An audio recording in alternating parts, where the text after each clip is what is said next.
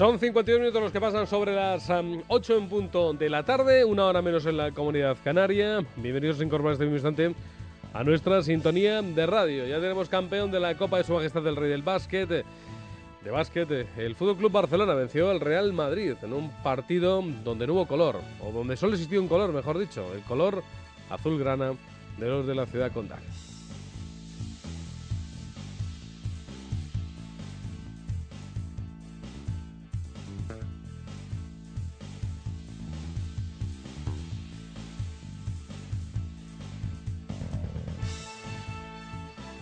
Nosotros en esta jornada de hoy abrimos especial político, especial eh, nueva investigación de City FM Radio en torno a los atentados del 11 de marzo de 2004. Volvemos nuevamente a estar en la brecha de la noticia y la información que les estamos facilitando desde el pasado viernes y que viene estando publicada en nuestra página web es que mm, eh, los datos que pueden aportar los peritos que han estado investigando eh, los últimos eh, datos acerca de lo que pudo estallar en los trenes apuntan a mm, la DNT. Es una sustancia que estaría incluida dentro de la dinamita Titadin, la marca francesa, y podría estar incluido también en otras dinamitas, pero nunca en la goma 2 Eco, que es la que nos hicieron creer, o la que mejor dicho, la que nos apunta la versión oficial, que fue la que estalló en los trenes de la muerte.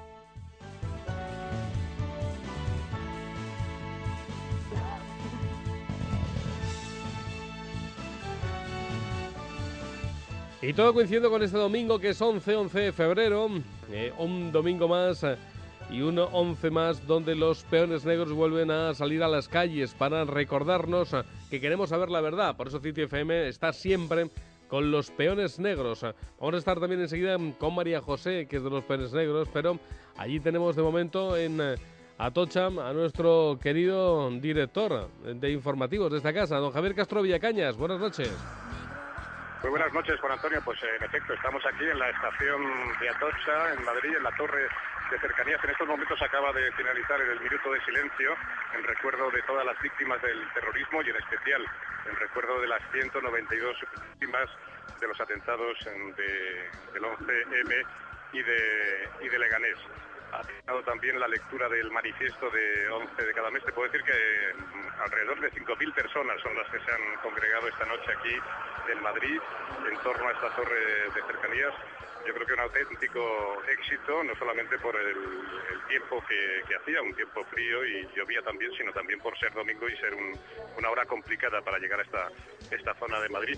Pero vemos que tras mes y jornada tras jornada pues se va ampliando este movimiento de, los peones negros que nosotros vimos nacer en nuestra emisora y que a estas horas se están concentrando en más de 57 ciudades de toda España.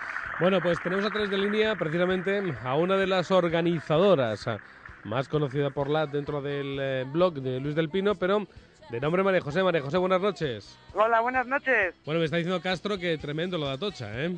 Sí, yo una sorpresa me llevaba, pensaba que íbamos a hacer hoy como 100 o 200 y la verdad es que como casi todos los meses, algo pasado que fuimos más, pero vamos, mil, mil quinientos por ahí, no sé, yo que cuento muy mal. Bueno, pero es difícil hacer cuentas. Fíjate, Castro me decía entre, entre 4.000, 5.000, pues imagínate. Sí, sí, sí. Es que es muy difícil en este tipo de concentraciones el saber cuánta gente va.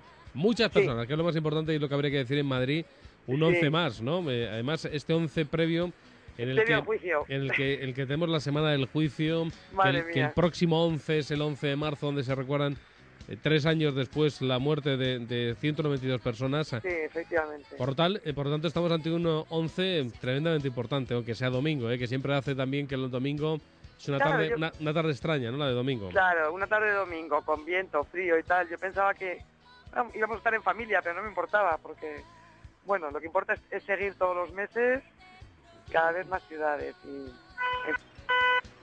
Dime. 57 ciudades en esta ocasión, ¿no? Exactamente, 57 ciudades y subiendo. Y subiendo, que, que, se, dice, se dice rápido, ¿eh? 57 ciudades ya incorporadas a este movimiento cívico que son los peones negros, eh, que como antes decía Castro, pues nosotros lo vimos nacer y por eso les tenemos un cariño tremendamente especial, porque en el fondo nos sentimos um, un peón negro más en esta partida. totalmente.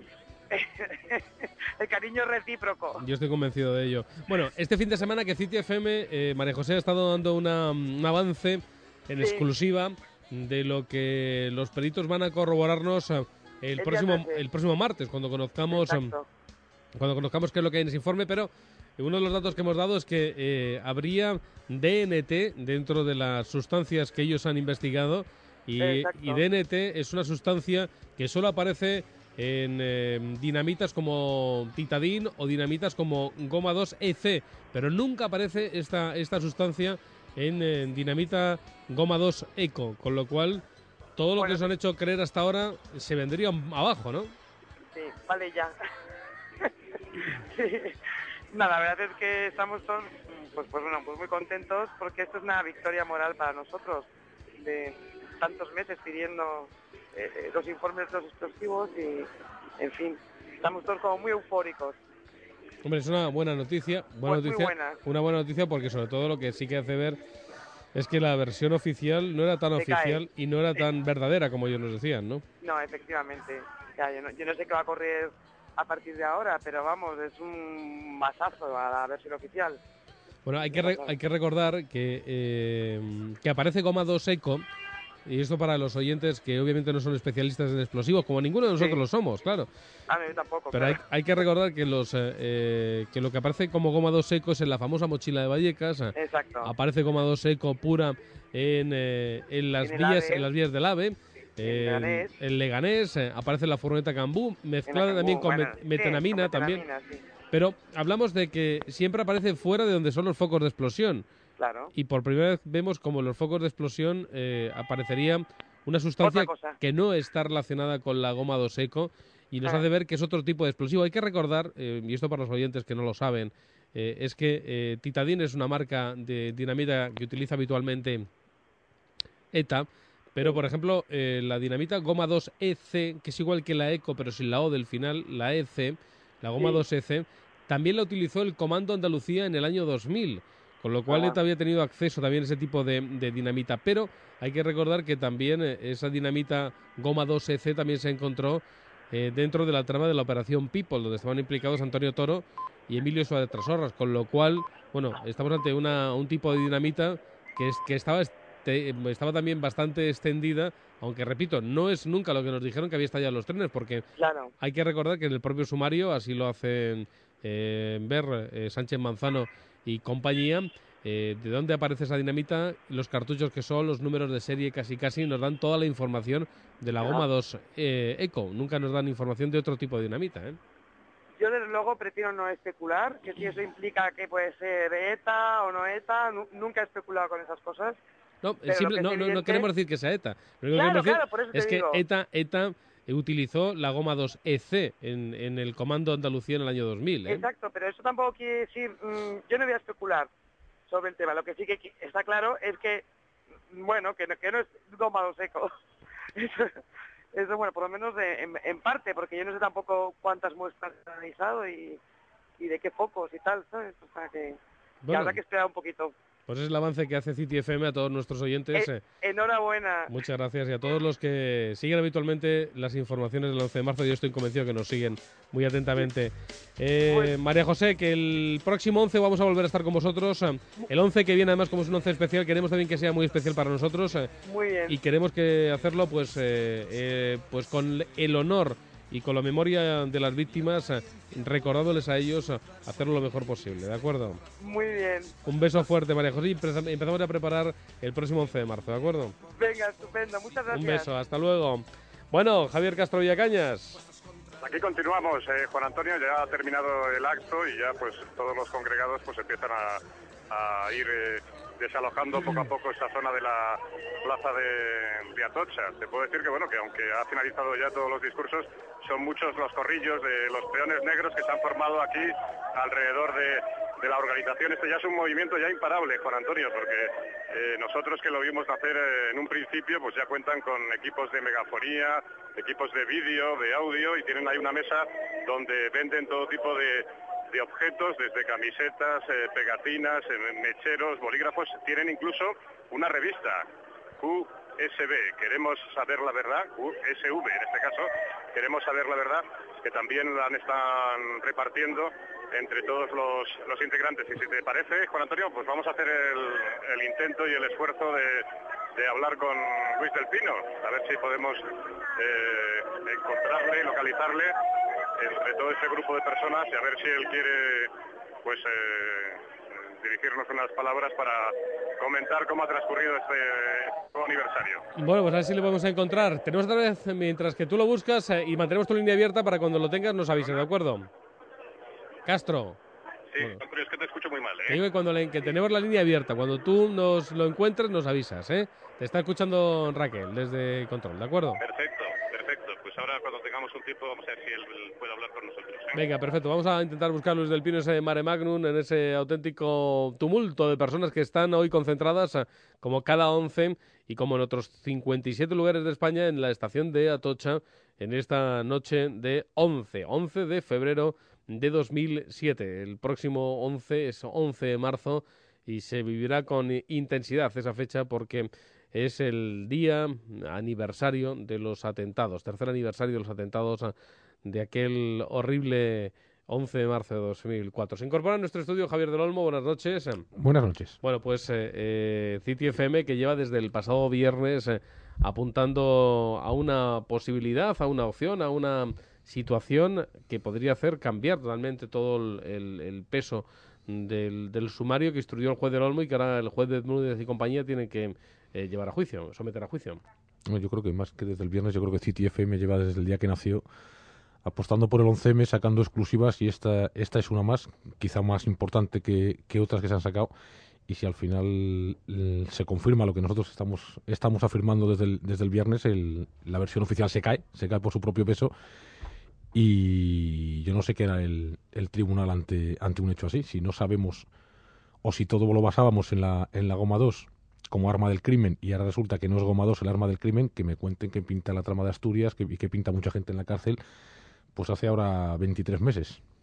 Tenemos otra de línea ya a Luis del Pino, que está con eh, Javier Castro Villacaña. Javier. Javier, Castro. Sí, aquí estamos, que te escuchamos muy mal. Bueno, pues entrevista, entrevístale tú, entrevístale tú desde ahí, hombre. No, te paso yo con él el es que, es. Que, es que a lo mejor... Te podrá, te podrá, escuchar bien y así eh, hablas con él de todas las eh, novedades y de todas las informaciones. Te paso, te paso con Luis del Pino, eh, que le tenemos aquí. Bueno. A ver si nos oye Luis del Pino. Juan Antonio. Hola Luis, buenas noches. Bueno, Muy buenas noches. Nos decía Lat hace un instante, María José, que está con ella, eh, que otra noche impresionante en Atocha, ¿eh? Oye, no te oigo nada de nada. Que digo que otra noche impresionante en Atocha una noche solemne, una noche pues yo creo que con más gente que nunca y una noche donde bueno nos vamos acercando al aniversario, estamos encarando ahora pues una serie de acontecimientos de gran importancia como es el juicio y creo que todo el mundo es consciente de hasta qué punto es todo importante lo que vamos a vivir en los próximos días y hasta el aniversario del 11M. Bueno, estamos ante una situación eh, pues muy intensa, ¿no? Sabemos eh, que los peritos van a dar a conocer oficialmente su informe el próximo martes, eh, pero desde esta casa ya hemos empezado a avanzar ciertos aspectos que aparecen en ese informe, que van a, publicar o que van a dar a conocer los peritos, que es la aparición de sustancias que desligarían a la goma 2 eco de toda esta historia.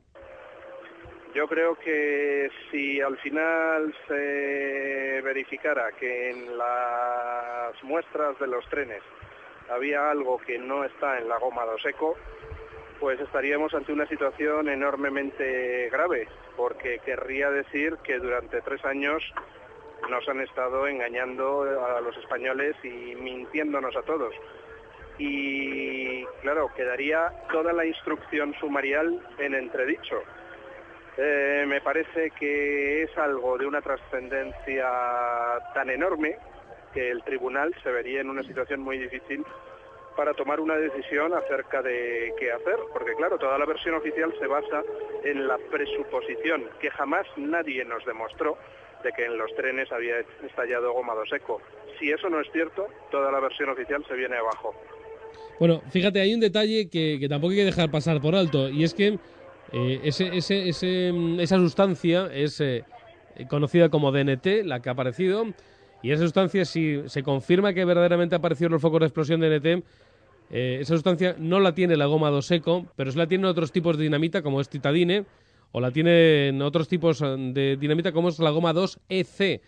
Que la goma 2 EC es un tipo de dinamita que la utilizó ETA en, su comando de Andalucía en el año 2000 le fue requisada este tipo de dinamita, pero hay que recordar que esta goma 2 EC que tiene de, NT, que podría haber aparecido esa sustancia, como decíamos, en los focos de explosión, también aparece en la operación People donde están implicados Antonio Toro y Emilio Suárez Trasorras. Eh, la versión oficial se podría agarrar, entre otras muchas cosas, a, que no solo vendieron Goma 2, sino que vendieron Goma 2 Eco y Goma 2 EC a mm, los moritos de lavapiés. No, pero eso tiene un problema y es que en todos los escenarios que nos han presentado fuera de los trenes, lo que nos dijeron que había era goma 2 eco, no goma 2 EC. Sí, pero podía haber, que podrían haber vendido, lo que podrían apuntar, y no es por dar pistas, es que hubieran vendido dos partidas distintas de dinamita. Una partida que fuera goma 2 eco y una misma, en esa misma venta hubiera entrado parte de goma 2 EC. Ya, pero eso sería mm, algo creíble en el caso de que hubiera aparecido algún resto de goma 2 EC en alguno de los otros escenarios de explosión. Pero lo que nos han vendido es que en todas partes había aparecido goma 2 eco y solo goma 2 eco, con lo cual ahora pues no pueden sacarse de la manga otro explosivo e introducirlo dentro de las investigaciones sin más ni más. Eso obligaría si eh, verdaderamente se confirmaran estos datos de los análisis, eso obligaría a replantearse todo lo que se ha instruido durante tres años. Por poner un ejemplo, eh, si trataran de vender la versión de que podría haberse utilizado una mezcla de dinamitas goma 2 EC y goma 2 ECO, ¿cómo explicarían que en el piso de Leganés solo aparecieran fajas de cartuchos de goma 2 ECO y no de goma 2 EC? Sería una grande pregunta, una pregunta que deberían de contestar. Y aparte hay que recordar otro detalle, hay que recordar que Sánchez Manzano en la Comisión de Investigación del 11M habla de nitroglicerina. Si utilizamos o si mezclamos DNT con nitroglicerina, esto no lo tiene la goma 2EC, esas dos sustancias. La tiene, por ejemplo, titadine. No la tiene ni la goma 2ECO ni la goma 2EC. Tendría esos dos componentes. Juntos, eh, me refiero, ¿no? No, la goma 2EC sí que tiene nitroglicerina. Ah, tiene, ¿eh? tiene nitroglicerina. O sea que estaríamos ante eh, titadine y glicerina. ¿Cómo se, cómo, la, ¿Cómo se podrían diferenciar si es goma 2EC o goma 2 o en este caso dinamita titadine? Pues se tienen que diferenciar porque el titadine tiene en concreto dos isómeros, o sea, dos, dos tipos distintos de dinitrotolueno, eh, mientras que la goma 2EC no. Eh, y bueno, existen otros componentes diferenciados, pero de todas formas seamos prudentes y esperemos un poco a ver qué es lo que sale el martes. Los datos que ya se van apuntando y de los que CityFM se ha hecho eco, pues son datos que invitan a pensar que nos vamos a llevar quizá alguna sorpresa esta semana. Luis del Pino, amigo, gracias y enhorabuena. 57 ciudades ya son las que siguen y persiguen el querer saber la verdad de los atentados del 11 de marzo de 2004. Y el mes que viene seremos todavía más. Pues el mes que viene además es un día especial, recuerden, 11 de marzo de 2007, tres años después de los atentados. Habrá que hacerlo más especial, sobre todo en memoria, en recuerdo y en dignidad por, la, por las víctimas de aquel atentado. Gracias, amigo, un abrazo. Un abrazo. Hasta luego. Bueno, pues eh, ya lo saben, son los datos que ahora mismo tenemos encima de la mesa y que le estamos avanzando en exclusiva. No se lo está dando nadie, solo se lo está dando esta casa. Datos eh, importantes y significativos acerca de lo que puede aparecer en esos eh, informes periciales. Eh, estaríamos hablando de una auténtica revolución. Castro Villacañas, ¿sigue usted por ahí? Seguimos, Juan Antonio. Estábamos hablando con unos compañeros de la televisión francesa que también quieren entrevistar a Luis del Pino, porque hay que señalar que son numerosos los medios de comunicación que se han dado cita esta noche aquí en Madrid y también son decenas de ellos los que están acreditados para que ya a partir del próximo jueves informen del desarrollo de las sesiones del juicio que va a tener lugar en la Casa de Campo de Madrid. Muchos de ellos extranjeros, y aquí estaban compañeros de la televisión francesa que ya tenían un conocimiento de la exclusiva de City FM y que también iban a entrevistar a continuación a, Luis del Pino, con lo cual, pues bueno, yo creo que esto es un acontecimiento de trascendencia mundial y, y bueno, y ahí City FM que hemos estado siempre a la cabeza en la investigación de estos atentados, pues eh, no hemos hecho otra cosa que cumplir con nuestro compromiso que adquirimos ya desde el primer momento, que es eh, llegar hasta el final y hasta la verdad de los atentados. Y yo creo que es muy importante la noticia que hemos eh, transmitido e informado en el día de hoy a nuestros oyentes. Bueno, desde el viernes llevamos dando esta exclusiva a todos nuestros oyentes. Entonces, a de línea a uno de nuestros especialistas en explosivos, a uno de nuestros especialistas en ETA, Javier Villarzábal. Buenas noches. Hola, buenas noches. Bueno, pieza clave también en toda esta investigación porque eh, sus conocimientos acerca de lo que mm, pudo haber estallado y quien puso uno de los primeros eh, puntos eh, en la llaga de esta herida fue usted con su equipo de, investigadores acerca de lo que pudo estallar en los trenes, don Javier. Así es, esos afanados profesionales de las fuerzas de seguridad que han estado amordazados por las autoridades competentes, por el poder estatal, pues eh, de manera altruista, pues nos han ayudado ¿no? a, a FM a ir desentrañando poco a poco cuáles han sido las mentiras de la versión oficial. ¿no?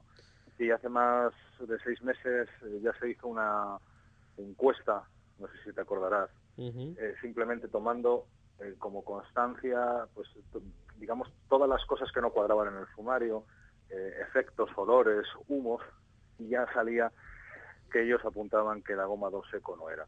Luego, en el libro que saldrá dentro de poco, esperemos, pues eh, se explicaba mucho mejor, eh, paso por paso, vagón por vagón, qué es lo que había explotado. Pero yo, yo creo que hoy es un día feliz, hoy es un día donde se nos tiene que venir a la mente la memoria de las víctimas, la memoria de la familia, la dignidad, la justicia y sobre todo no interrumpir la investigación. Porque lo que City FM con Javier Castro Villacañas, contigo a la cabeza, eh, ha descubierto es muy importante, pero esto aquí no acaba. En primer lugar, yo creo que hay que hacer una estructura, y la primera estructura es que el DNT, el dinitrotolueno, esa sustancia que no aparece en la goma 2 seco, y eso yo creo que lo más importante, tira para abajo todo el sumario y toda la versión oficial. Quién haya sido, vendrá después. Pero antes de saber quién ha sido, habrá muchos que tendrán que dar explicaciones, porque si no había goma dos seco, ¿qué carajo pintaba la goma dos seco en la Cangú, en la mochila de Vallecas, que es la que llevó a, Yamal que tiene que estar en la calle inmediatamente en cuanto se sepa que no era goma dos seco? y alguno se puede preguntar, como ya se preguntan en algunos foros, si la aparición de esa goma do seco, no habiendo explotado goma do seco, es un golpe de Estado encubierto. Y tampoco pueden, Juan Antonio, acogerse a la teoría de la goma 2EC, porque aquí tengo un informe pericial remitido por Sánchez Manzano el 20 de abril del 2005 al juez del Olmo, en el que el comisario jefe de los TEDAC desestima con rotundidad con rotundidad la posibilidad de que los terroristas que provocaron el 11M utilizaron goma 2F. Ah, lo desestima ya ahí en ese informe. Sí, dice, en, relación con el oficio objeto de este informe y que es goma 2F, es preciso aclarar en este punto que tal explosivo no ha sido ocupado ni detectado en ningún momento y que el explosivo identificado ha sido el dominado goma 2 ECO. En el 20 de abril del 2005, el señor Sánchez Manzano desestima con rotundidad la posibilidad de que los terroristas que provocaron la matanza del 11M utilizaran goma 2F. Pues eh, esta es la historia que le estamos poniendo encima de, la mesa. Eh... Quien ha sido ya vendrá después. Pero cuando se confirme oficialmente los datos que CityFM ha ido avanzando estos días, muchos van a tener que coger. Yo recomendaría a los oyentes que no, no fueran a barajas en dos, tres semanas en dos, tres semanas que no se acerquen porque va a haber overbooking total. Periodistas, jueces, mm, funcionarios de seguridad, eh, políticos.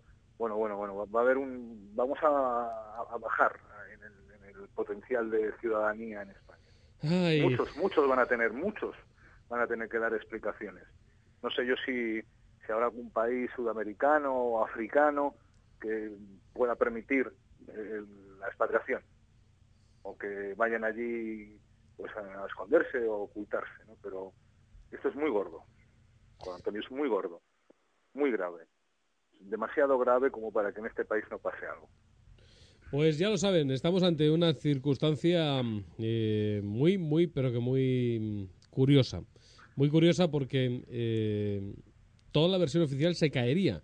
Se caería después de que nos hubieran dicho desde las versiones oficiales eh, los diferentes miembros de las fuerzas y cuerpos de seguridad del Estado que habían investigado esta historia que solo era goma dos seco lo que habría estallado en los trenes, cuando ahora nos enteramos tres años después de que esto no es así. Tenemos desde línea al secretario general de la Confederación Española de Policía, Ignacio López. Buenas noches. Hola, buenas noches. Bueno, estamos ante una circunstancia en la que estamos eh, adelantando ahora a nuestros oyentes, y somos el único medio que lo está haciendo a esta hora de la noche, lo viene haciendo desde el pasado viernes, eh, el avance de lo que pueden, eh, que lo que nos pueden ofrecer el informe de los peritos que han estado investigando lo que estalló, lo que hubo en los focos de, explosión. Al aparecer este distrito tolueno, que, es un nombre más abreviado, que sería DNT, en caso de haber aparecido realmente y que se confirmaran nuestras em, indagaciones, eh, querría decir que no habría goma dos seco en los, los focos de explosión.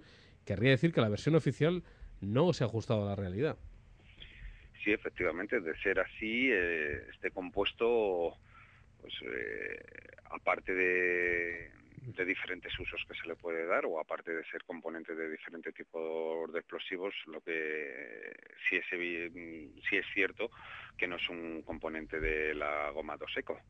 En ese sentido, pues bueno, hay que mantener en estos momentos un, un impasse de cautela. Yo espero que en ese informe también digan exactamente a qué tipo de explosivo corresponde. Lo que pasa es que haría falta conocer más datos, no solo tener el distrito de Tolueno, haría falta alguno que claro, más. que el, el DNT perdón, el DNT tal como con las informaciones que manejamos en este momento puede tener un o puede ser componente de, explosivos eh, en una doble vertiente. Puede ser componente de TNT eh, en su versión de explosivo militar o, puede ser eh, un componente de explosivo de tipo industrial, pues bueno, como mm, en sus diferentes usos, que es un gelatinizante del explosivo y un estabilizador, perdón, un anticongelante, ¿no? En ese sentido, pues bueno, hay que esperar, hay un una marca conocida que es la Coma 2 EC, que sí que eh, que se encuentra el DNT dentro de sus compuestos, bueno, y habrá que habrá que dar un pequeño compar de espera para saber si este compuesto se puede determinar fehacientemente a qué marca industrial corresponde o, por el contrario, si es un resto del TNT. Sí, pero lo que está claro es que no sería gomado seco. No, no, eso es evidente, eso es evidente y es definitivo. Entonces, si no es gomado seco, la versión oficial se debería replantear muchas cosas. Hay que recordar que eh, en la operación People, según parece y según nuestros eh, eh, últimos datos, también aparece goma 2 EC dentro de la mm, dinamita decomisada, ¿no? Con lo cual, eh, hay partidas de goma 2EC que podrían haber pasado por las manos de Antonio Toro y Emilio Suárez Trasorras. Eh, nosotros comentamos hace un instante con Luis del Pino la posibilidad de que estos dos individuos hubiesen, en caso de que la versión oficial se mantuviese, hubiesen vendido este tipo de goma 2EC y hubiese vendido también goma 2 seco en dos partidas, en la misma partida, dos tipos de dinamita diferentes y que hubieran sido utilizadas indistintamente para cada uno de los focos de, explosión y luego lo que ocurría en Leganés o lo que apareció en la mochila de Vallecas. Lo que ocurre es que es muy raro que curiosamente hasta ahora solo hubiera aparecido la goma 2 seco y no hubiera aparecido nada de goma 2EC, ¿no? Sí, efectivamente, vamos a ver, la, la goma 2 seco sin duda no tiene ningún antecedente en, en, cuanto a uso terrorista en España y a partir de esa certeza es en la que se establece pues eh, alguna de las hipótesis que se están barajando por contra la EC o la titadine o, cualquier otro tipo de... De explosión militar, e, Efectivamente, pues eh, se puede tener ya eh, alguna de las hasta ahora llamadas teorías de la conspiración, pues podría adquirir tintes verdaderamente eh, preocupantes, ¿no? Yo por eso le ruego a todo el mundo un margen de cautela, un margen de prudencia. Vamos a esperar, ahora que ya parece ser que se puede determinar con toda certeza los rastros encontrados en, los trenes, vamos a, darles ese pequeño margen de confianza a los profesionales, a los expertos en explosivos, para que puedan establecer el hilo conductor que nos lleve mm, de manera fehaciente a la marca utilizada y a partir de ahí poder establecer el, camino del crimen en sentido inverso hasta determinar cuál es el punto de origen y establecer las conexiones, eh, si es como dice Luis del Pino, a través de una doble partida facilitada por estos dos individuos o por el contrario se puede llegar a establecer cualquier otra hipótesis. Claro, es que de momento serían todo hipótesis, pero eh, bajo eh, la aparición de un nuevo, una nueva sustancia. Eh, en, cuanto a esta sustancia, hay que recordar que tanto ahora mismo también lo, lo confirmaron Luis, Luis del Pino, que la DNT aparece, como decíamos, en la goma 2EC, aparece la titadine, pero, por ejemplo, también aparece la nitroglicerina en estos dos eh, últimos eh, tipos de explosivo. No aparece en la goma 2 seco, la nitroglicerina.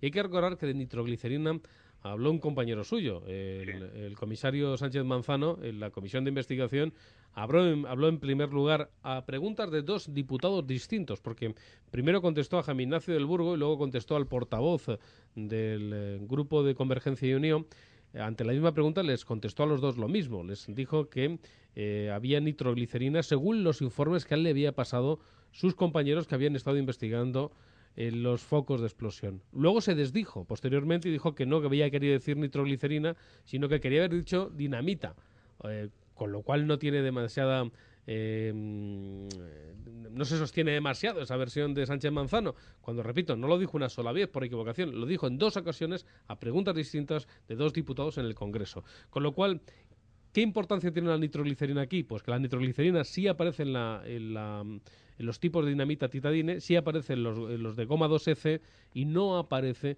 en goma 2 ECO. Con lo cual, es curioso, sería curioso que la nitroglicerina aquella famosa de, Sánchez Manzano cogería nuevamente fuerza al aparecer el DNT.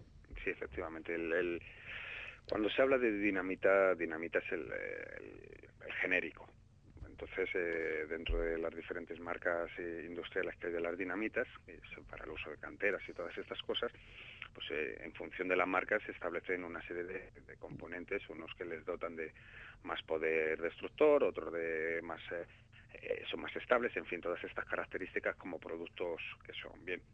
A partir de ahí, efectivamente, el, determinar la existencia o no de componentes vuelvo a retomar lo que ya le he contestado anteriormente, que es establecer el histórico previo en cuanto a su uso eh, con carácter terrorista.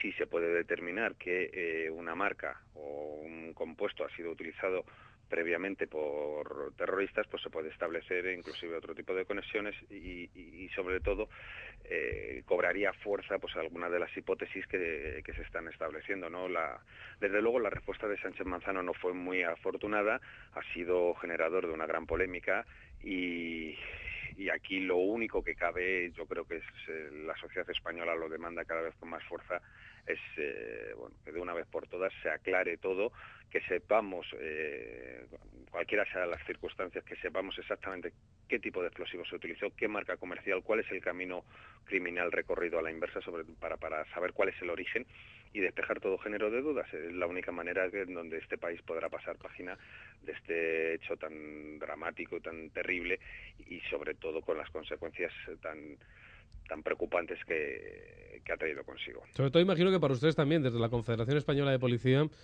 eh, después de las dudas y las sombras eh, que han surgido en torno a ciertos compañeros, ciertos mandos de la Policía Nacional, cuanto más se sepa y cuanto más rápido se sepa, más eh, credibilidad pueden eh, tener o seguir teniendo, como han seguido teniendo siempre las fuerzas y cuerpos de seguridad del Estado, la Policía Nacional, y que no existan ciertas sombras sobre ciertas personas que han estado o que están vinculadas, de hecho, con ustedes. Efectivamente, mire, eh, nosotros venimos manteniendo desde el principio una única lectura de, estos acontecimientos, y, la lectura es, dada la magnitud dada la trascendencia que ha tenido y dadas las sospechas que se ha generado en una parte muy importante de, la, sociedad, si en cualquier otro tipo de delito tenemos que ser eh, absolutamente transparentes y absolutamente profesionales para que no quepa ningún género de duda sobre lo ocurrido, en esto más.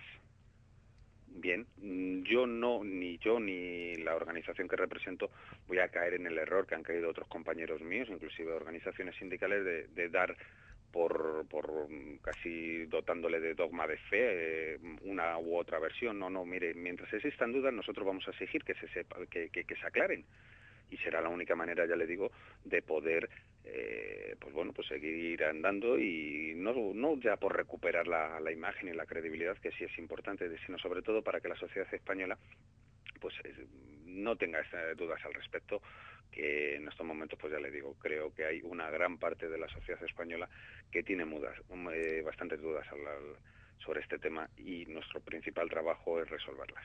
Em, hemos visto, estamos muy acostumbrados a ver en las películas norteamericanas, por ejemplo, que hay una cosa que la policía norteamericana se llama servicios internos. ¿Existen servicios internos dentro de la Policía Nacional y de la Guardia Civil? Sí, asuntos internos. ¿O asuntos internos? Sí, sí. Sí, tenemos una unidad, la unidad de asuntos internos. ¿Esa unidad de asuntos internos se ha metido en esta historia? que, yo, que, yo tenga, que yo tenga conocimiento mm, en cuanto a a una misión clara y concreta encomendada, yo que yo tenga conocimiento, no. Ahora bien, en no pocas ocasiones eh, las investigaciones abiertas por esta unidad son eh, coincidentes o inclusive, inclusive llegan a tocar eh, investigaciones de otras áreas, áreas de, información o áreas de policía judicial, aunque sea de manera tangencial, pero sí que Mm, se pueden llegar a establecer puntos de conexión entre las diferentes vías de investigación. Ahora bien, no tengo yo certeza de que Asuntos Internos haya estado eh, investigando como misión clara y concreta en este tema. Pues don Ignacio López, gracias por estar con nosotros en esta noche de domingo y por el asalto que le hemos hecho en este programa especial que estamos haciendo en el día de hoy. No se preocupe que yo creo que la ocasión lo merece. Muchísimas gracias. Gracias, buenas noches. Bueno, pues eh, Javier del Olmo, eh, usted se queda un poco extrañado cuando le preguntó lo de asuntos internos. A mí es que me parece eh, fundamental si hay alguna irregularidad por parte de algún policía y concretamente este comisario que mintió que mintió en la Comisión de Investigación, y así se ha demostrado, en la Comisión de Investigación del 11 de marzo en el Congreso de los Diputados, que sus propios compañeros, que su propio cuerpo le investigue por ver si hay alguna historia más extraña. Yo, creo, que este comisario que mintió en la Comisión de Investigación, lo que debería es aplicarle el, fiscal de turno el Código Penal, que, que, castiga el mentir ante una comisión de investigación, aplicar el Código Penal y actuar en consecuencia. No la policía y asuntos internos, sino directamente el fiscal de turno. que si la policía eh, eh, intuye los propios compañeros. La, la, hace todo tan complicado, ¿no? Porque, pero si hay alguna irregularidad en todo este proceso, y de hecho la ha habido, porque Sánchez Manzano tenía la mochila en su despacho, en vez de pasarse al juez, al juez le pasa una copia. Quiero decir, hay ciertos... Eh, lo que yo no entiendo es por qué el juez no actúa. No, no, no asuntos internos, que yo creo que está para otras cosas. Si el juez ve y sabe que el policía tiene una de las piezas fundamentales, una de las pruebas fundamentales de, de todo este caso, no sé si en su despacho o en la cocina de su casa o en el salón, y no la tiene él y que le ha engañado y que le ha dado una copia, lo que no entiendo es cómo ese señor, el juez no le encausa. Y el fiscal, o la fiscal en este caso, se queda callada y no hace nada. Es como si, no sé, a mí mañana me acusan de asesinato y resulta que el policía que investiga pues tiene la pistola guardada en su casa y no se la ha dado al juez. Pues no tiene, no tiene sentido. Don Javier Oyarzabal, ¿qué opina usted de toda esta historia? Bueno, espera que vamos a ver. Eh, tengo aquí una información, eh, el tema de People, donde se habla, las siguientes, ¿no? Dice, la diferencia entre ambos tipos de dinamita es que la goma 2F contiene dinitrotoluenos en su composición, usados como anticongelante y aglutinante, cosa que no ocurre con la goma 2 seco, que añade eftalato de dibutilo como combustible y carbonato de calcio como materia inerte. ¿Y? ¿Hola? Sí, sí, sí, pues sí, Que, queda claro, ¿no? Que, que no van a poder eh, hablar absolutamente nada de, la goma 2 seco, ni, ni de mezclas, ni absolutamente nada. Pero en la operación, ¿confirmamos que en la operación People aparece eh, goma 2EC? No, lo que aparece en la, en, la goma, o sea, lo que aparece en la operación People son eh, es dinitrotolueno. Sí. Es decir, aparece eh, la goma 2 seco mezclada con dinitrotoluenos. Entonces es una, digamos, pues que un análisis contaminado. Y a lo mejor de alguien que sabía que iba a aparecer dinitrotolueno en los focos de explosión y que quiso meter el dinitrotolueno así, de rondón, en los análisis de la goma 2 seco de Asturias, porque hay que, recordar, que este análisis lo hace Sánchez Manzano dos años después de que se abriera la operación People, ¿no? Pero yo creo que en todo esto yo creo que nos lo podría explicar muchísimo mejor Leticia, del correo de, de Asturias, ¿no? que ha sido la que está llevando el, tema de, People. Yo te doy una idea, digo, si pudiéramos hablar con ella, sería fantástico. pero el dinitrotolueno aparece mezclado entre los componentes de la goma dos seco, cosa que como la Guardia Civil informó en su momento, no pega absolutamente ni con cola.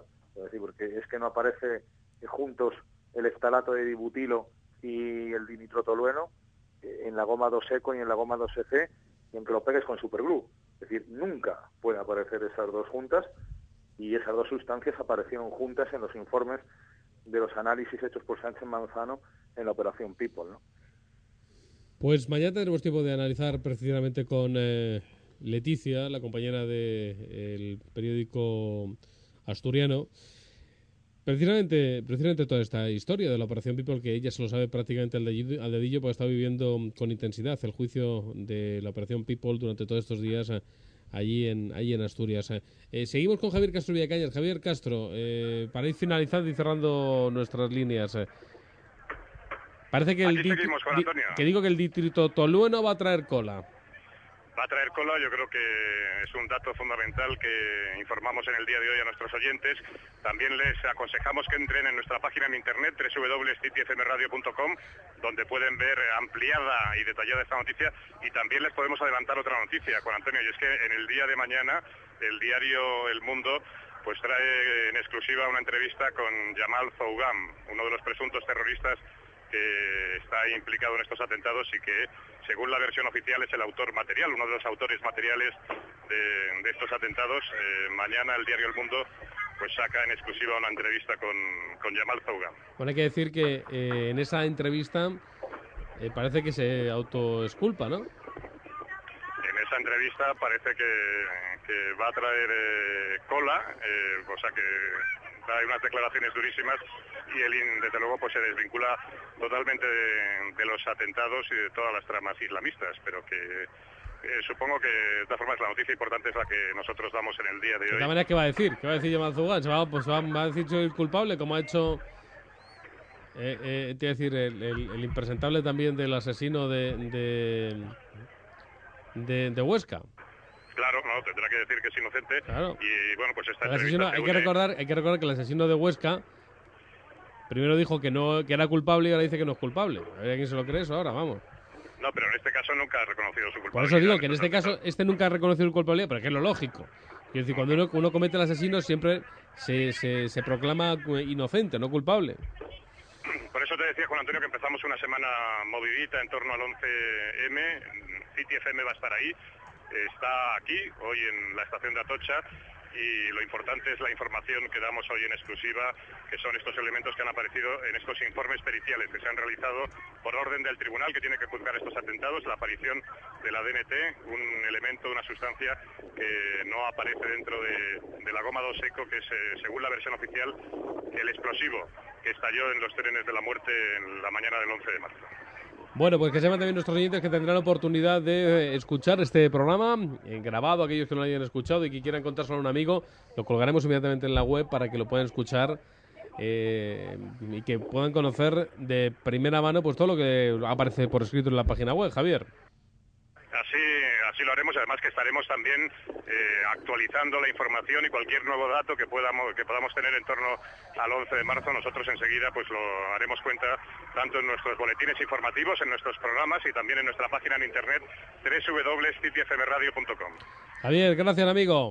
Un fuerte abrazo, muy buenas noches. Un abrazo, buenas noches. Oye, Arzábal, que... Si me das dos segundos, le doy a Raquel el dato que me has pedido. Venga, pues dale a Raquel el dato que te he pedido. Eh, y así podemos ahondar en profundidad en este tema del cual estamos hablando. Son las 21.36, son las 20.36 en la comunidad canaria, en esta mm, noche intensa, intensa también, recuerden, de, otros aspectos. Hoy tenemos fútbol. Eh, vamos a conectar con nuestra cabina. Eh, informativa, en nuestra cabina informativa Fernando Ballesteros, vamos a recordar cómo marcha el partido del Atlético Madrid, Atlético Club de Bilbao, en noche futbolística también, ¿cómo le llamamos Fernando? Partido que cierra la jornada, Juan Antonio, de momento 34 minutos de la primera parte, prácticamente nada de nada, 0-0 en el Estadio Vicente Calderón. Bueno, 0-0 en el Estadio Vicente Calderón, estamos muy pendientes también del fútbol, sobre todo para los atléticos que estén siguiendo este, este, esta información y quieran saber algo más acerca de este partido. Un partido, repito, Ballesteros, de tú a tú, ¿no? Entre los dos Atléticos, el Atlético de Bilbao y el Atlético de Madrid. Sí, el Atlético quiere tomar oxígeno en la tabla y el Atlético de tiene una oportunidad de oro después de lo que ha sucedido esta jornada de la derrota del Valencia en Getafe, de volver a situarse empatado a puntos con el equipo Che en la cuarta plaza que da acceso a la Liga de Campeones el próximo año. Veremos porque ya sabes que esta temporada no se da nada bien para el equipo de Aguirre, el Estadio Vicente Calderón. Bueno, Dani Blanco, ¿tú cómo vas a estar viendo el partido? ¿Este partido del Atlético Madrid-Atlético de Bilbao? Bueno, lo estoy viendo, yo creo que no está viendo mucho fútbol, la verdad, pero bueno, el Atlético de Madrid ha tenido alguna ocasión que otra, está siendo el mejor Fernando Torres, vamos a ver cómo se desarrolla el encuentro, porque como dice Fernando, el Atlético es vital que gane hoy en el Calderón. Oye, mira que me está, el Bilbao no está jugando mal, ¿eh? Bueno, está jugando así, así, ¿eh? no es un gran equipo, este año ha perdido muchísima calidad, Manel está dando un poco de, de fuerza al equipo porque estaba hundido con el anterior entrenador, con Sergio Ugarte, vamos a ver lo que pasa porque la segunda parte sobre todo puede ser interesante. Bueno, yo no quiero hacer política, pero está Corcuera en el palco del Estadio Vicente Calderón, ¿eh? Sí, te acabamos de ver, nos hemos quedado Dani y yo eh, absolutamente sorprendidos por esa presencia. Eres ministro de Interior. Patada en la puerta, se me ha venido a la cabeza. Sí, Patada en la puerta implicado en el tema de los GAL también, hay que recordarle. Dale, bueno, como fuera. todo el gobierno socialista aquel, que estuvieron implicados todos aquellos que, bueno, que luego dirán que no, que ellos no, que hubo uno, fue Barrio Nuevo Que- el que, que era él el no ministro, estaba allí, ¿no? Que, decir, no, será Barrio Nuevo el ministro. Bueno, bueno, usted no sabía nada, estaba también por allí. Bueno, pues no lo sabría seguramente. Bueno, el fútbol como protagonista también en esta mm, noche de hoy. Eh, Oyarzábal, eh, mañana tendremos a nuestra compañera mm, Leticia del Comercio de Asturias, eh, del Comercio de Gijón, para ahondar en este tema de la Operación People, pero, eh, repito, el dato significativo y revelador que está lanzando en exclusiva esta casa para todos los oyentes, eh, eh, sabemos que en el blog de Luis del Pino se han hecho eco de él, el blog de Luis del Pino que mm, con todos los pelos negros a la cabeza, bueno, pues han estado hablando de este, de este tema, ¿eh? Pues yo creo que ellos son los grandes triunfadores, ¿no? Ellos son los, los, grandes triunfadores en el día de hoy, porque ellos han sido los que han estado buscando la verdad y, y socializando ¿no? la, la información que se quería ocultar desde los grandes medios de comunicación, ¿no? Vamos a ver, eh, aquellos que hablaban de teorías conspirativas, en qué país al final acaban. Pero bueno, yo creo que lo más importante, vamos a ponernos serios, que la información que saca hoy FM Radio es fundamental y espero que algún día aparezcan los libros de historia de este país, si es que queda país. Eh, el Dimitro Tolueno, ya hemos dicho que no aparece en la goma dos seco. Eso es lo fundamental. Hasta ahí nos tenemos que centrar y quedar por el momento. Saber quién ha sido o qué tipo de explosivo, eh, me imagino que a lo largo de los días o de las horas incluso, se podrán ir eh, tirando más del hilo y sacando más información. Pero lo importante es que la aparición del DNT, del nitrotolueno, tira para abajo absolutamente el sumario, la versión oficial, la instrucción, la investigación del post-11M. Yo no sé, cuando lo tenga los papeles encima de la mesa el señor Bermúdez, el presidente del tribunal, qué va a hacer. ¿Qué va a hacer? Porque todos los detenidos parten de la mochila de Vallecas. La mochila de Vallecas es goma dos seco. Ahí había un teléfono. Ese teléfono tenía una tarjeta. Esa tarjeta llevó a Yamal Zougan. Y a partir de que cayó Yamal Zougan, empezaron a caer todos los demás, todos los que están detenidos.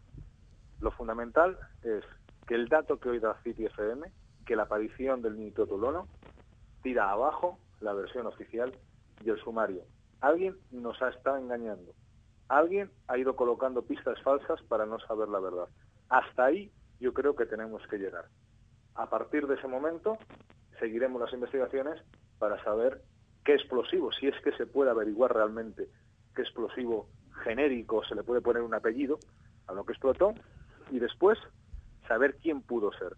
Pero yo creo que lo fundamental, lo primero de todo, es que la versión en la que se sustenta el juicio que empieza el 15 de febrero no se sostiene con la aparición en los análisis, en los focos de explosión del, del dimitrotolueno. De tanto decirlo, al final me trago. Del DNT. Del DNT, que es mucho más sencillo. Javier del Olmo, eh, eh, lo que dice Yarzábal es cierto. Estamos ante una mm, sustancia que no había aparecido hasta ahora. pero no había aparecido hasta ahora porque hasta ahora nadie había hecho unos análisis reales de lo que había, de lo que había pasado en los trenes.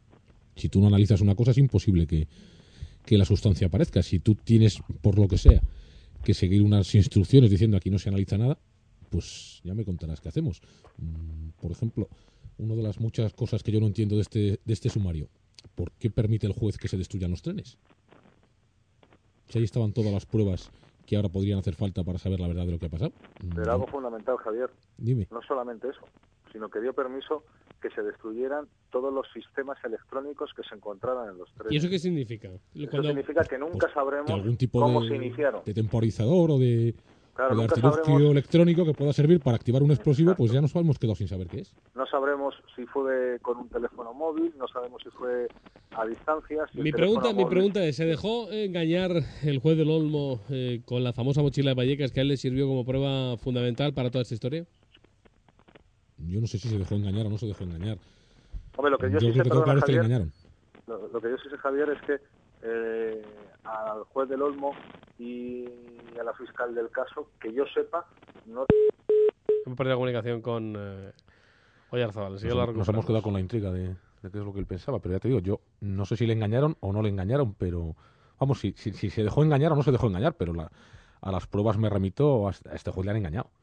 A este juez le han engañado, la fiscal no ha sabido hacer su trabajo y este sumario es un desastre. Perdón, tenemos un incidente en el Vicente Calderón. Se lesiona Mixta Ballesteros. Sí, se ha lesionado Mista en una jugada de ataque del Atlético de Madrid, de las pocas trenzadas en esta primera mitad, pero ha caído mal y vamos a ver porque Se retira en camilla, o sea que sí que no va a poder Sí. continuar, ¿eh? Junto a nuestro amigo Villalón. ha Sí. pintado un giro raro ahí de la rodilla de Mista y de momento sí, se lo tienen que llevar las asistencias a la banda. Vamos a ver si se pueden reintegrar de nuevo al juego el jugador murciano. Pues mira, el hombre va ahí diciendo que está, está, está ahí el hombre fastidiado. Tiene ¿eh? mala pinta, ¿eh? Está fastidiado el hombre, sí, es verdad. Bueno, eh, recuperamos la comunicación con Oyarzábal. Oyarzábal, que nos quedamos ahí contigo. Cuéntame, hijo.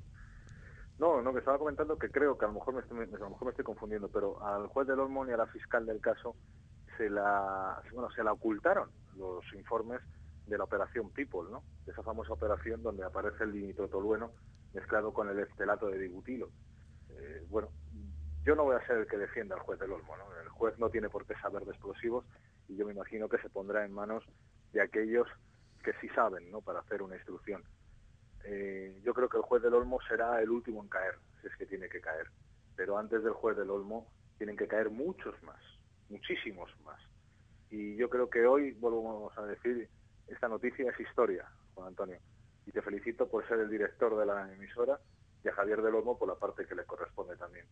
Esta noticia es historia dentro de la historia de España. Y la goma 2F tampoco se pueden acoger a ella.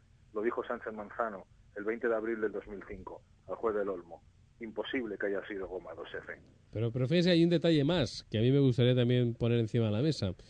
Que este distrito tolueno de NT también podría formar parte de una explosión militar que es TNT. Con lo cual no se descartaría eh, que hubiera aparecido No, también... en no- vez no es que, no- no es que forme parte, es que al explotar Sí, se quedan rastros o rastras de dinitrotolueno. con lo cual... Porque el dinitrotolueno es de di, dos veces nitración del tolueno. Trinitrotolueno es tri, tres veces nitración del tolueno. Lo que significa es que al, al aparecer pueden, apare- pu- pueden aparecer restos, por supuesto, de, de dinitrotolueno. Pero no es que el TNT contenga el dinitrotolueno, ¿no? sino que el TNT está nitrado tres veces y el dinitrotolueno está nitrado dos veces. O sea que aparece, como decíamos, eh, esta sustancia también. Sí, también puede aparecer en la C3, que es un explosivo plástico, aunque la cantidad eh, de dinitrotolueno es, es, es muy pequeñita. Eh, la verdad es que de los explosivos no comerciales, Digo, digo todo esto porque eh, hay que recordar que los, eh, los autopsias de los cadáveres de las estaciones no aparece metralla o no aparecen los cuerpos eh, eh, mutilados por la metralla que podrían contener eh, las dinamitas eh, convencionales para, para hacer más daño en su explosión, como es habitual. Incluso la, la famosa mochila Vallecas aparece goma 2 con, eh, con tornillos y con clavos que formarían la metralla. Aquí no aparece metralla. Con lo cual, eso sí que nos apuntaba y nos ha apuntado durante muchísimo tiempo la posibilidad de que hubiera estallado más que una dinamita convencional de las que se utilizan eh, para, para las canteras, eh, se hubiera utilizado eh, explosivo militar que no tiene la necesidad para ser mortal y dañino sin tener la necesidad de tener, como decíamos, no, metralla. pero no, no- no- yo digo, no, no liemos a los oyentes, porque, por ejemplo, el titadín, una dinamita comercial, vamos a ver, estamos hablando de que el TNT puede más o menos tener unos 9.000 metros por segundo de detonación, de velocidad de detonación, ¿no? Estamos, y estamos hablando de que es un explosivo poderoso. Igual que el Semtex, eh, igual que la C4, igual que todos los explosivos plásticos militares. Pero no nos olvidemos que las dinamitas son igualmente explosivos rompedores, ¿eh? que alcanzan 8.500 metros por segundo en la, en la explosión. Que sería un poco menos, ¿no? Sí, pero... Bueno, sí, que- digamos, que, que en, esa, esa- en esa magnitud pues no prácticamente en esa no se puede magnitud no, claro. no- no se diferencia. ¿no? Eh, fíjate la que armó ETA con un explosivo casero, ¿no? como el Amonal, en, en la T4. Es decir, los explosivos, Amonal también es un explosivo rompedor. Lo, lo importante es que se usó un explosivo rompedor de alta velocidad de detonación. Ahora habrá que saber qué explosivo se usó. Pero lo más importante de todo es que la goma do seco no se usó en los trenes. Pero además no se usó en los trenes y, y es más, repito. Y alguien tendrá que explicar por qué tú si no tú se me usan dirás, los tú me trenes, dirás lo de ¿por la qué me- aparece? lo de- tú me dirás lo de la metralla, pero es que la No, metralla... no, no, no, no, no, yo, yo te estaba diciendo Ya, lo ya, del sí, sí, que, que, plástico, que, no lo de la que- metralla, que que puede tener, que que o no tener metralla, pero es que la mochila de Vallecas, la famosa mochila número 13, que es donde tú antes decías que se sustenta todo el, eh, toda la instrucción de- de- del, del juez del Olmo, de todo, todo el sumario, hay que recordar que es una mochila donde aparece goma do seco y donde aparece eh, metralla. Si los No, por trenes... eso te decía que tienes tú toda la razón Claro, del mundo. O sea, que por no se sustenta primero por eso. ya. O sea que tenemos un teléfono móvil que es raro que se utilizara teléfono móvil para esta historia cuando es mucho más sencillo utilizar un temporizador eh, de cualquier marca, de cualquier modelo, incluso mucho más barato que un teléfono móvil y que, y que quizá tenga muchísima más precisión. Porque los, teléfonos, Muchísimo más fácil de que no te localicen. porque los teléfonos móviles no tienen la precisión de los segundos, tienen la precisión de los minutos, pero es mucho más complicado. Le puedes hacer, eh, con una serie de pruebas, puedes hacerles coincidir con segundos de distancia un teléfono móvil de otro, pero es mucho más sencillo, repito, utilizar un temporizador que te, que te marca al, al, al segundo, ¿no? O a la milésima de segundo en algunos casos. Entonces, sería mucho más fácil haber utilizado un, temporizador. Pero aquí no, aquí tenemos un teléfono móvil, una tarjeta. Hay que recordar que el teléfono móvil es de la misma marca y el mismo modelo que utilizan, marca Trigun, el que utilizan eh, unos islamistas, que de ahí quizá eh, los que montan toda la parafernalia de, del POS-11M eh, copian. Lo utilizan unos islamistas que, que aparecen en la, en la famosa operación Dixan, que es donde cazan a una buena parte de, de la cúpula de la, de, de la banda Al Qaeda aquí en, aquí en España. ¿no? Entonces, eh, Sí, pero lo que no dicen es que en esos islamistas, en esa operación Dixan, aparecen unos eh, temporizadores que solamente en este país ha usado la banda terrorista ETA. Sí, pero que y, tienen- que, y que cuando se lo pillaron a ellos, esos temporizadores estaban obsoletos y retirados del mercado. Por lo tanto, no pudieron ir a ninguna tienda a recoger ni a comprar esos temporizadores. Pero que aparte de eso quiero decir que eh, ahí aparece un teléfono Triun que la pueden utilizar para esta historia que estamos diciendo a nuestros, a nuestros oyentes eh, y que podría haber servido, podría haber servido para, mm, eh, para, para toda esta pantomima que nos montan, pero repito que eh, cualquiera que se precie y que quiera cometer un atentado en condiciones no se ciña a un teléfono y que quiera hacerlo con esa precisión de, No, ¿sabes se- qué pasa, de Juan segundos por vagón, ¿no? que yo creo que tú el otro día lo explicaste muy bien hace aproximadamente cinco días. ¿no? Yo creo que han ido picando de cada caso que sabían que estaba abierto para ir montando la trama. ¿no? Es decir, sabían que había un teléfono Triumph en manos de los islamistas, pues a la un Triumph. Eh, sabía que había Goma 2 Eco por La operación People, Goma 2 Eco. Eco, claro. Eh, Es decir, han ido de, de- de todas las operaciones que se tenían abiertas y que podían coincidir en el tiempo y en explosivos y en la forma de actuar, pues yo creo que han ido cogiendo las cositas, las han ido engarzando como han podido y así montaron, así montaron esa, esa trama, porque vuelvo a decir lo mismo, si ya es importante saber que en los trenes no explotó goma 2 seco, eh, a mí que alguien me explique por qué aparece goma 2 seco en la Cangú, en Leganés, en la mochila de Vallecas y no sé si me, me dejó algún sitio más. Eh, si, no, si no explota goma 2 seco en los trenes, ¿por qué tenían esta gente goma 2 seco? ¿Quién coloca goma 2 seco? ¿Le suicidan o se suicidan en Leganés? Porque esa es otra. Esa es otra que tendrá que venir después. Eh, yo creo que eh, por el momento lo que hemos hecho ha sido abrir primero la puerta de la dignidad, de la memoria y de la justicia. Bueno, ya sabes lo que apunta el periódico El País de hoy. No lo dice claramente, pero sí que lo deja entrever, ¿no? Que toda esta teoría conspiranoica que tenemos algunos... ¿Sabes lo que dice el periódico El País hoy? ¿No? ¿No lo sabes, Oyarzabal? No, mi religión me prohíbe leer ciertas cosas. Que va a servir para dejar en la calle a los eh, terroristas del 11 de marzo. cuando todavía creo que a cualquiera que se le juzgue en este ¿Cómo, país, cómo, cómo? que va a servir para dejar libre a los terroristas del 11 Ah, de marzo. pero ¿qué, ¿qué pasa? ¿Que saben que algo no cuadra para dejar a los Pues a, terroristas? a lo mejor saben que algo no cuadra, pero es que eh, ya calificar, claro, calificar, perdóname, os- os- Yarzabal, solo una cosa, calificar de terrorista todavía a alguien que no lo es, eh, cuando estamos en un Estado de Derecho que nos debe garantizar cuando menos la presunción de inocencia, antes de ser juzgado, pues me parece muy grave. Pues se ganan una querella y si son un poco listos, le sacarán un- unos cuantos miles de euros al señor Polanco, que, que Sí, igual le sirve para vivir a- una temporada. A mí lo que me ha parecido curioso es eso, ¿no? Es decir, que se va a quedar, por las teorías conspiranoicas, se van a quedar en la calle, pero oiga, vamos a ver si el, el juez no se basa en teorías conspiranoicas, el juez se basa en datos. Y si los datos no existen, ¿cómo vas a procesar no a alguien existen. si no existen los datos? Claro. Claro, ¿cómo- cómo- qué, sabe el país para hacer ese comentario? ¿Qué sabe? Porque eso, es- eso, es lo, eso es lo fundamental, porque vuelvo a decir lo mismo. Si alguien se va a la El calle- país, la cadena ser, todos estos listillos No, que, habla- hablaban, se- que hablaban de, de terroristas si alguien se va a la calle eh, es porque eh, la goma 2 seco de la mochila eh, no pinta nada en los atentados. Y vuelvo a decir lo mismo, todos los que están en la cárcel proceden de la goma 2 seco y de la mochila de Vallecas. Ay, es, decir, es que eh, en cuanto se confirme eh, eh, la aparición del DNT en los informes oficiales, el primero, el primero, el primero eh, que tiene que estar en la calle es Yamal Zaugan. Porque a través de esa mochila, de un explosivo que no se usó en los atentados, ha ido a la cárcel y está prisionero. Bueno, eh, Yamal Zubán no por el explosivo, Yamal Zubán ha sido por el teléfono móvil y la tarjeta, que no está claro que se utilizara, pero Sí, sí, Antonio pero Toro... ¿con qué, con qué lo mezclaron? No, no, y Antonio Toro y su de tres horas, tres cuartos, lo mismo, que son los que ellos venden, venden otros dirán, no, que yo vendo otra dinamita, que yo la que explotó ahí no la vendo yo. Con lo cual, sí, a mí me pueden meter en la cárcel por traficante de dinamita, pero no me meten en la cárcel por el asesinato de 192 personas, ¿eh? Cuidado. Claro, Oye, claro, sí, que mañana a las 7 tenemos oh, mucho trabajo. Bueno, estamos desde las 6, o sea que... Eh, así que mañana, mañana tenemos mucho, mucho lío tenemos mañana. Gracias, Oyarzabal. Un abrazo. Un abrazo, hasta mañana. Del Olmo, poco más. Poco más, ya veremos a ver. Me imagino que la confirmación oficial del dato que hemos dado, de la exclusiva que hemos dado, se de- el martes, miércoles, como muy tarde la sabremos.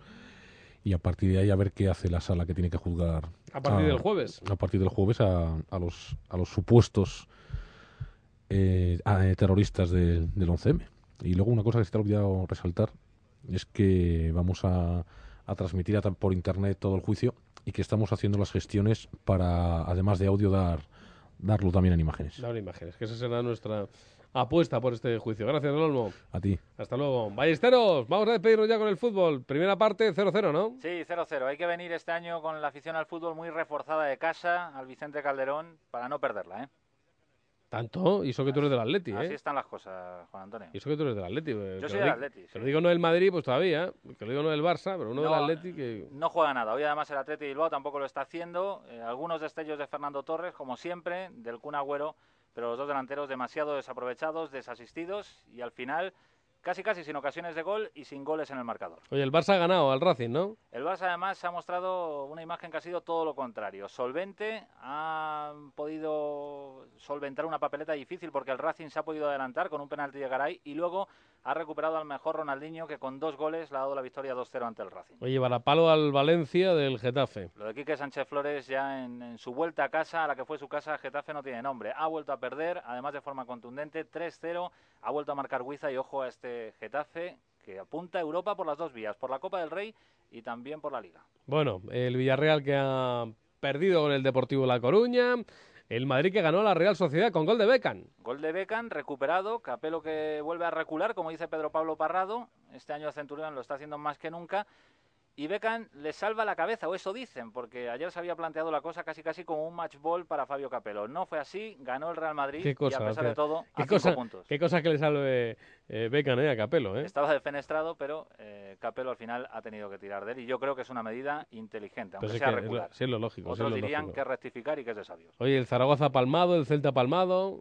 No, eh, la liga este año eh, en Está la parte abierta, alta eh, está abierta por todos los sitios. Muy abierta, no solo para la lucha por el título, si es que no lo decanta el Barça, que yo es el único que veo con posibilidad de hacerlo, no solo por la Liga de Campeones, donde también hay 6-7 equipos, sino también para Europa. Están fallando todos y hasta un equipo que lo esté pasando mal, como el Deportivo de La Coruña hace 5 o 6 jornadas, consigue una buena racha y empieza a señalar Europa. ¿Por qué no? Oye, el Levante, ¿eh? De tu amigo.